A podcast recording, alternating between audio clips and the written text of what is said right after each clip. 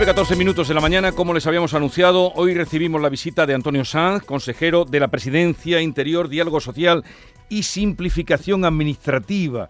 Y quizá por esa parte es por donde vamos a, principalmente a movernos en esta entrevista. Consejero Antonio Sanz, buenos días. Muy buenos días, saludos. ¿Qué tal está?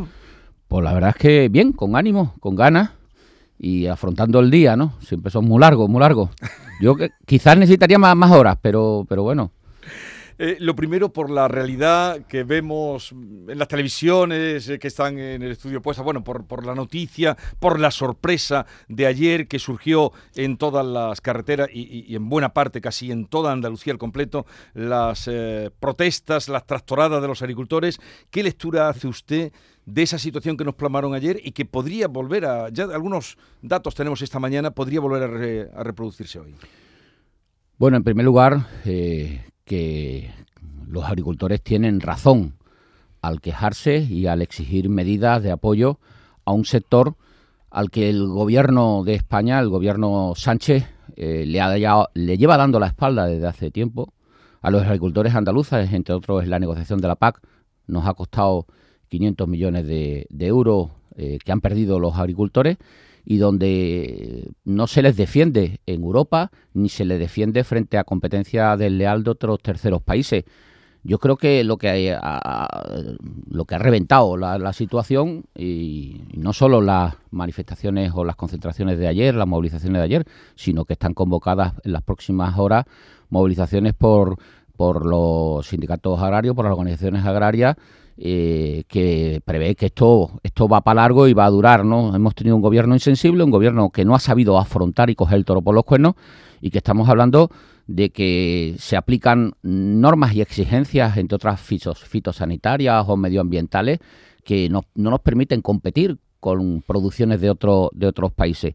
Se lleva exigiendo la flexibilización de la PAC desde hace muchísimo tiempo y no se atiende esa sugerencia. Se vienen exigiendo y reclamando medidas en materia de agua para abordar la situación de sequía que está impidiendo, bueno, hay cultivos, lógicamente, que están pagándolo eh, muy caro, impidiendo que, se pueda cultivar hasta el 60 o en algún caso hasta el 100% de, su, de sus producciones. O desde luego lo que es la revisión de la ley de cadena alimentaria, que, hace desde luego no rentable en muchos de los casos las producciones y también en materia de, de, impuestos donde, entre otras cosas, se le ocurre al gobierno anunciar nuevos impuestos que pueden afectar a, a, a los agricultores. Y bueno, lo venimos reclamando. También la rebaja de, del IVA de productos esenciales como la carne, el pescado. El gobierno no está atendiendo una situación que desde hace tiempo eh, estaba a punto de saltar por los aires y al final pues ha, saltado con unas concentraciones y unas manifestaciones que, hombre, eh, evidentemente hay que pedir que sean organizadas, que sean autorizadas y siempre es fundamental que, lógicamente pues se hagan las comunicaciones y puedan ser autorizadas por las autoridades competentes y por la organización y que dañen o afecten lo menos posible a la vida de las ciudades. Yo creo que hay que equilibrar lo que son las reivindicaciones justas también con, con, el funcionamiento de nuestros pueblos y ciudades y la vida y la vida tiene que lógicamente poder funcionar pero las reivindicaciones son, son justas y luego es una necesidad que tanto Europa como el gobierno de España sea sensible. Parece mentira que un ministro que conoce tanto al sector eh, sea capaz de dar tanto la espalda. Yo no sé si estas reivindicaciones hubieran venido de manos de los independentistas, seguramente hubiera, la hubiera atendido el gobierno Sánchez inmediatamente, porque vemos un gobierno de Sánchez dedicado nada más que a la amnistía pero no a, resolver los problemas, en este caso, de nuestro campo, de nuestros agricultores, de nuestro ganadero. ¿Considera usted que la manera de llevar adelante esas reivindicaciones, aunque dice que, las comparte, no eh, son las que eh, deben utilizarse? Digo, por todo lo que pasó ayer, por lo que puede pasar hoy, por los bloqueos de ciudades como quedó Granada. Bueno, cada caso, eh, tenga en cuenta que son autorizaciones provinciales que tienen que hacer las subdelegaciones del gobierno. Desde luego, mmm, imagínese que en mi caso he sido delegado del gobierno. Evidentemente, yo siempre tengo que pedir que, las normas hay que respetarlas y, por tanto, las concentraciones o reivindicaciones tienen que ser autorizadas. Conozco las convocatorias que ha hecho Asaja, UPA, eh, UAGA, eh, eh, COAC, las organizaciones agrarias que en este caso eh, pues lógicamente tienen una organización, tienen una planificación y luego el resto de movilizaciones pues tienen que también cumplir las normas. Pero en todo caso, mm, y sin para que no tapar lo, lo, potente que es realmente unas reivindicaciones que son justas. Nosotros desde el Gobierno de Andalucía apoyamos las reivindicaciones del campo, apoyamos las reivindicaciones de, los agricultores y reclamamos medidas urgentes.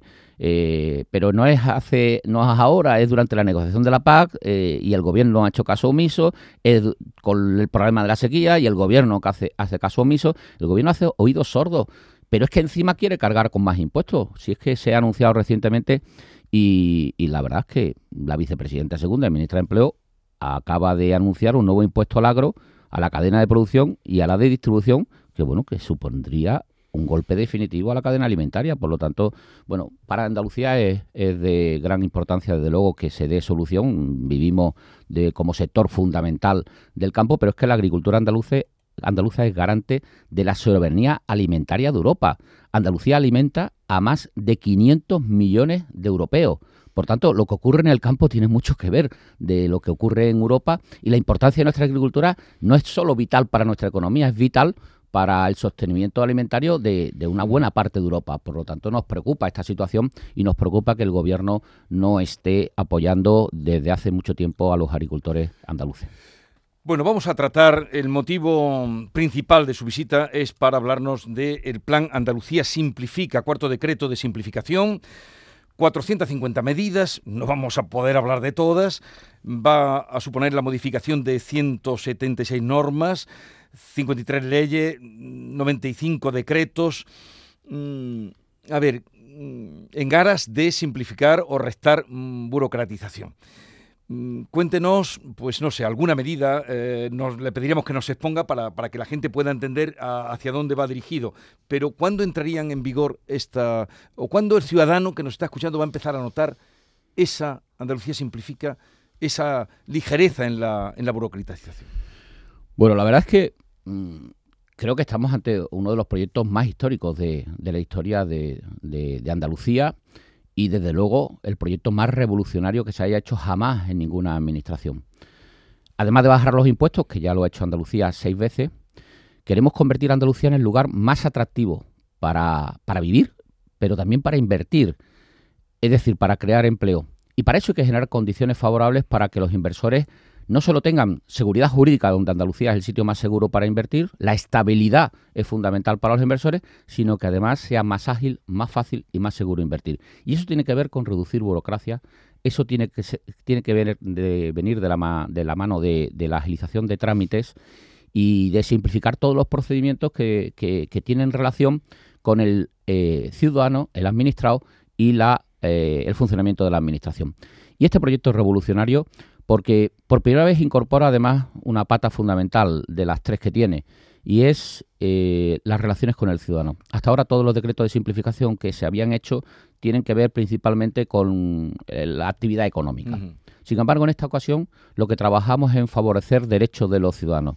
Es decir, que podamos hablar en todo este conjunto de, de 450 medidas, pero el decreto ley que hemos aprobado en el Gobierno y que eh, bueno entrará en vigor en cuanto se publique el BOJA esta misma semana, esta misma semana y por tanto es de efectos en su práctica totalidad, prácticamente efectos inmediatos. Para beneficio de la ciudadanía, tiene que, tiene que ver con que, por ejemplo, en el sistema de dependencia, pues pasemos de lo que en estos momentos son 555 días para obtener la declaración de, dependencia a 180 días. Es decir, podemos, vamos, nos comprometemos a reducir un año, ni más ni menos, el reconocimiento de la dependencia pero también eh, la agilización de, por ejemplo, la creación de residencias de, mayores. Hasta ahora la creación de una residencia de mayores pues conllevaba mm, prácticamente dos años, tres años. El compromiso ahora es tres meses. Directamente. Creemos que hay que apostar por la política eh, social en solo tres meses. Además, o resuelve la Junta o aplicamos silencio positivo. Le hemos dado la vuelta al silencio. Y ahora, si la Administración no llega a tiempo, directamente va a autorización para que se ponga en marcha la residencia de mayores. Hemos extendido las declaraciones responsables, lo cual va a favorecer el inicio de actividades mm, prácticamente con carácter inmediato, que antes pues tardaban dos años, tres años. Mire, eh, por ejemplo, los cascos históricos. Sevilla en una gran parte es casco histórico, porque hay mm. pueblos que son enteros, entornos big. Bueno, pues para un simple bar eh, abrir, poner o arreglar un cuarto de baño tardaba dos años o tres por todos los informes previos que requería de la Comisión Provincial de Patrimonio. Hoy, por declaración responsable, a partir de este decreto ley, directamente se va a poder hacer la obra, mm. que va a mejorar la actividad económica. También cambiamos cuestiones tan importantes como la, la JICA, las autorizaciones eh, ambientales. En ese sentido se produce una importantísima novedad que es la creación de la autorización ambiental unificada simplificada.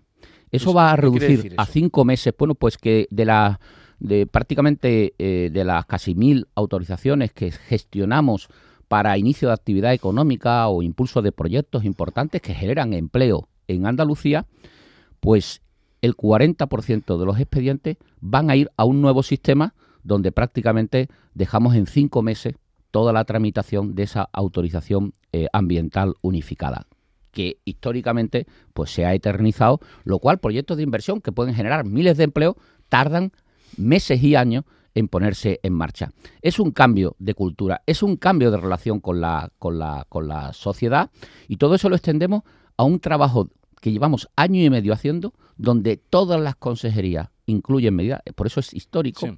Fíjese, el decreto ley tiene 600 folios. Jamás se ha hecho una norma con 600 folios, pero quiero advertir que son 600 folios para desregular. Es decir, para que las normas sean más fáciles y tener menos normas.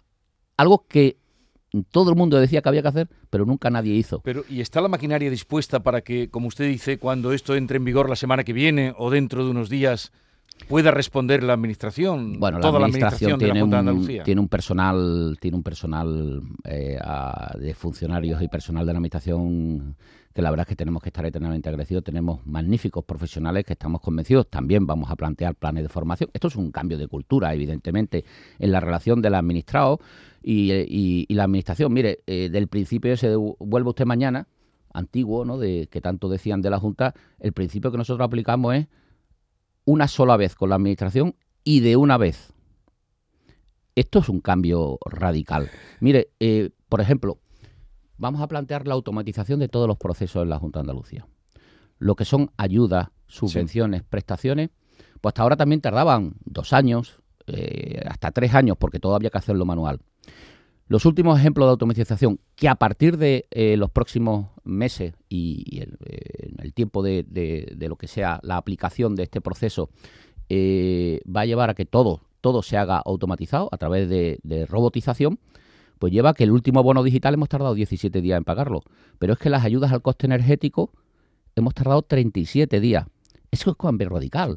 Esto va a transformar totalmente, pero pensando en mejorar la vida de los ciudadanos. Nosotros lo que queremos es que la administración sea más útil al ciudadano y sea una administración proactiva que incluso se dirija ante al ciudadano, por ejemplo, en la familia numerosa. Pues para renovar el carnet, lo lógico, como te manda el banco, te mande la tarjeta y por declaración responsable, lógicamente luego se comprueban las cosas, pero es que eh, los daños de la no renovación, por ejemplo, de la familia numerosa, tiene hasta costes fiscales importantes. Pero eso había hasta años gente esperando pues, renovar pues el todo eso, de familia numerosa. Todo eso evoluciona, ¿no? Y todo se hace mediante cambios normativos. Usted lo ha dicho, mire, la revolución viene de la mano de que estamos hablando de, la, de la modificación eh, tan difícil de hacer de 176 normas, ¿no? Muchas de ellas derogatorias de, otras normas. Estamos modificando 53 leyes, 95 decretos. Pero mira, le voy a poner otro ejemplo práctico de cómo se coordina la, Junta de Andalucía. Mm, ¿Usted se imagina cuántos tramitadores teníamos en la Junta de Andalucía? No, no lo sé. Más de mil. Es decir, las propias consejerías tenían tramitadores distintos dentro de la misma consejería lo cual impedía conectar una delegación territorial con los servicios centrales. Pues de 1.000 vamos a reducirlo al 90%, lo vamos a dejar en menos de 100. Y además vamos a ofrecer esas aplicaciones a los ayuntamientos para que seamos capaces de coordinarnos los proyectos entre el resto de administraciones y la propia Junta de Andalucía. Y se lo vamos a dar gratis, para coordinar. Esto está pensado para eh, mejorar y garantizar mejor los derechos de los ciudadanos. Esto está pensado para impulsar la actividad económica, para que sea Andalucía el sitio más seguro y más fácil para invertir pero también por primera vez es una revolución interna dentro de la administración que nos va a permitir y nos va a, desarrollar una transformación radical. Por ejemplo, de las delegaciones territoriales. Las delegaciones territoriales de la Junta son la primera puerta donde entra el ciudadano para presentar cualquier solicitud.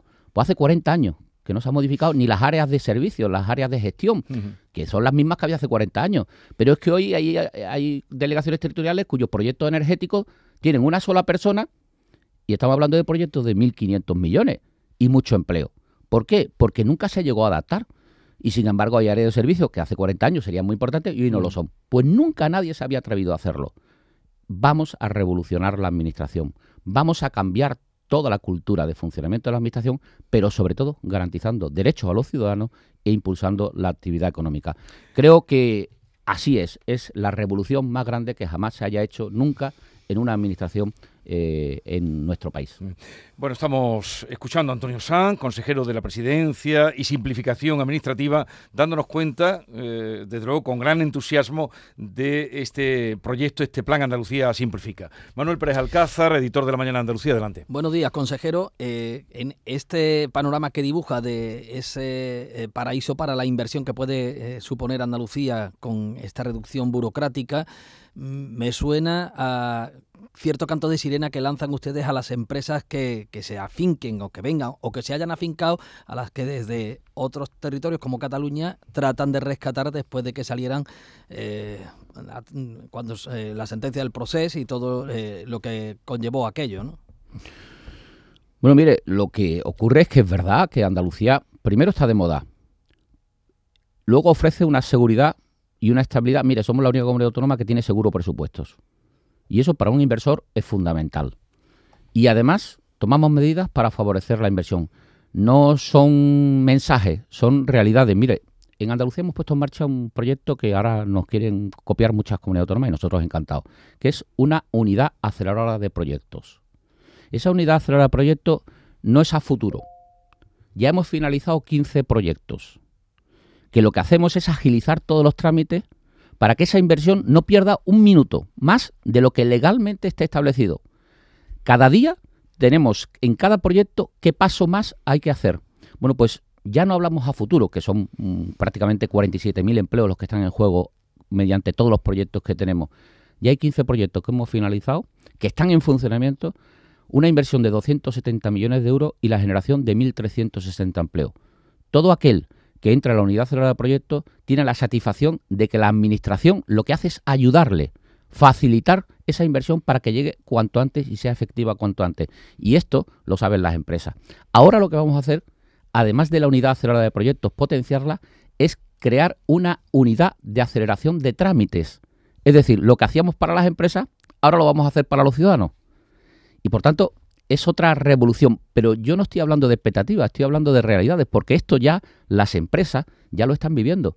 Y de hecho estamos avanzando en proyectos estratégicos que hoy son modelos y que esta unidad acelerada de proyectos es un modelo donde lo, a través de funcionarios que hemos escogido de, con una gran experiencia, tanto en el ámbito de la administración como en el ámbito de la empresa, mire, lo que hemos hecho es no una radiografía de la administración, le hemos hecho un TAC. Y llevamos muchos meses casi dos años analizando capa a capa el funcionamiento de la Junta de Andalucía para detectar dónde están los obstáculos, dónde están los frenos, dónde no funcionamos convenientemente.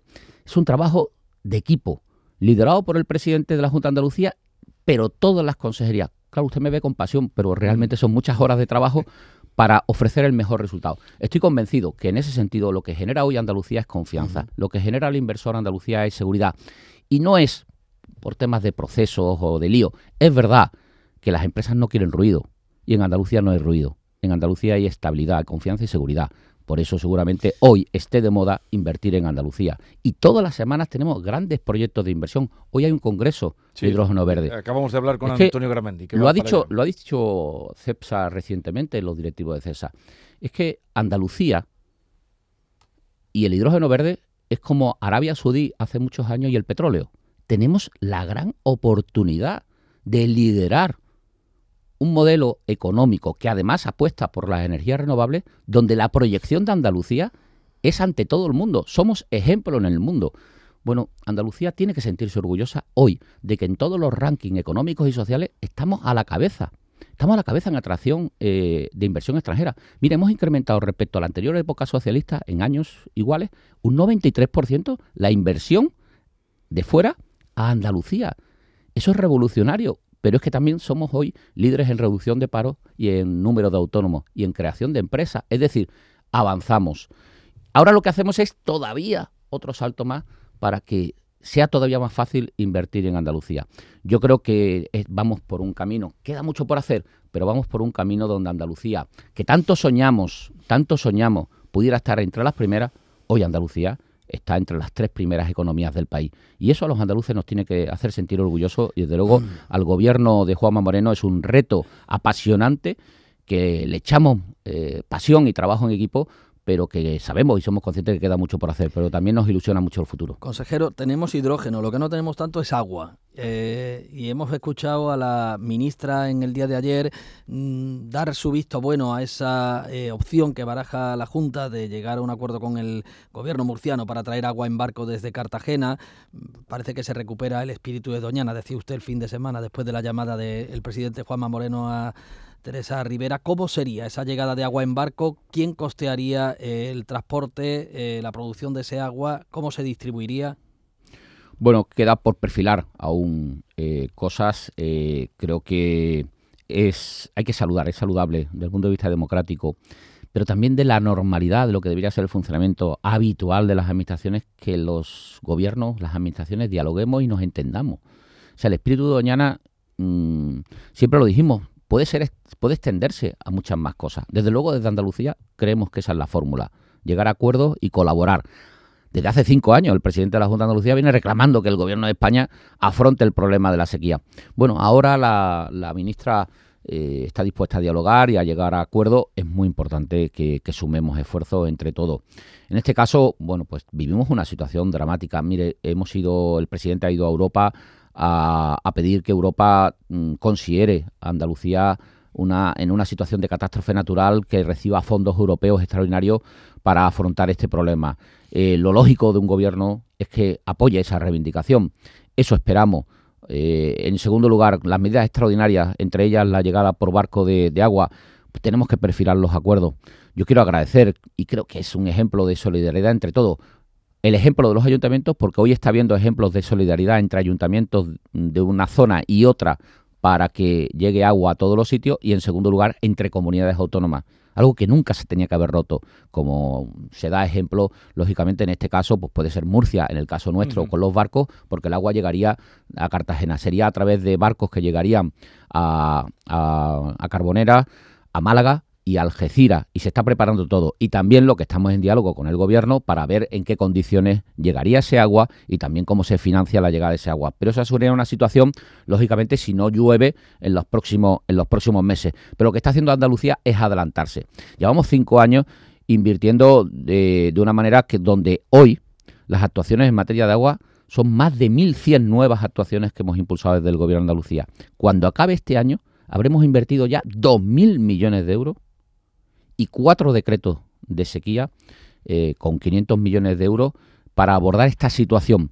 Nos hubiera gustado siempre que el gobierno de la nación hubiera ido de la mano de nosotros impulsando esta política de agua eh, como nosotros lo estamos haciendo. Pero bueno, nunca es tarde si la dicha es buena y por tanto si esto va a conllevar acuerdos e impulso conjunto por parte de las administraciones, desde luego es muy saludable y desde luego el gobierno andaluz con su presidente al frente está encantado, por supuesto, como no puede ser de otra manera, de dialogar todo con el gobierno de España. Por cierto, que ya aludía al cuarto decreto de sequía, hoy llega al Parlamento de Andalucía en la primera sesión eh, de este año pues eh, lo vamos a dejar aquí. Ya iremos notando, viendo cuando entren esas medidas en acción de las que usted nos habla, toda esa simplificación administrativa y le deseamos lo mejor en este sentido, en la puesta en marcha de, este proyecto que redundará en beneficio de todos y, de la comunicación de ciudadano con la administración.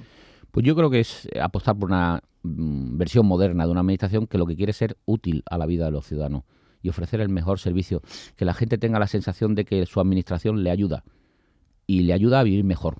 Y ese es el reto que tenemos por delante en el gobierno de Juan Moreno. Jesús, el, consejero gaditano, y, tiene a la banda del Rosario, la tiene de pleno éxito en esta temporada. La, ¿Es usted el culpable de que...? La hemos escuchado en... Yo soy un apasionado, soy un apasionado. En los prolegómenos de Fitur la escuchamos en Madrid y creo que va a estar en el acto del 28 de febrero. Eh, bueno, estamos organizando el 28 de febrero. Eh, estamos, estamos en ello, estamos en los preparativos del 28 de febrero. La verdad es que las bandas de música están siendo, bueno, este fin de semana en Málaga también ha habido una magna de bandas de música. Y bueno, yo, ahí la tenemos. bueno, la verdad está siendo impresionante.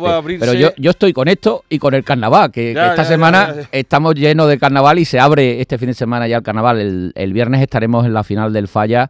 Eh, bueno, viviendo y disfrutando del carnaval de Cádiz. Andalucía es muy rica, qué bueno es Andalucía que vivamos momentos ya de nuestra cuaresma y a la vez el, el carnaval. Andalucía es tan completa que tenemos hasta estas cosas. bueno, pues gracias por la visita y lo dicho, que tenga suerte en la puesta en marcha de este ambicioso proyecto Andalucía Simplifica. Eh, que tenga un buen día. Igualmente, buen día a todos. Adiós. 9.39 minutos de la mañana, seguimos.